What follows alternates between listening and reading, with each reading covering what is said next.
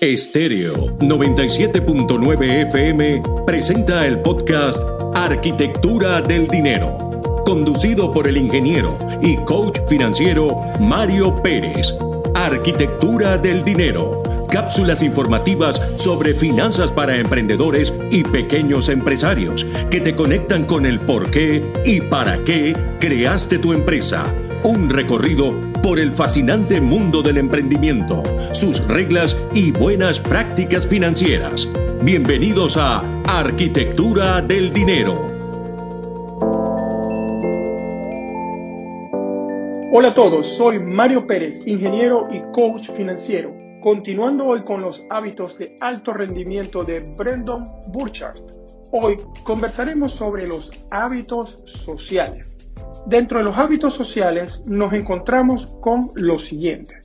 Productividad, influencia y coraje. Estos hábitos son muy importantes para desarrollar por cada emprendedor. Hablemos de productividad.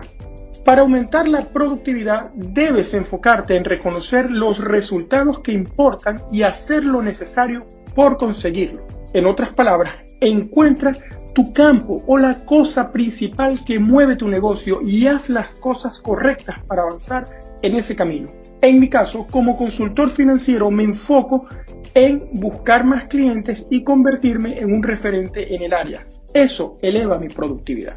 Hablemos ahora de influencia. Debes ser un modelo a seguir tratar bien a las personas, enseñar a la gente a pensar, desafiar a las personas, a tu audiencia, de forma estratégica para que sigan creciendo, formándose y mejorando continuamente. Un ejemplo de esto es Tony Robbins, que hace que su carrera desafíe a las personas que asisten a sus seminarios o leen sus libros. Yo me dedico a predicar con el ejemplo y sobre todo con coherencia.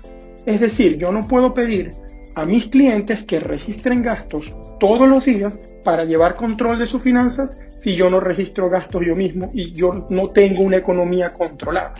Luego, hablemos de coraje. Mostrar coraje tiene mucho que ver con compartir tus ideas y luchar por ellas.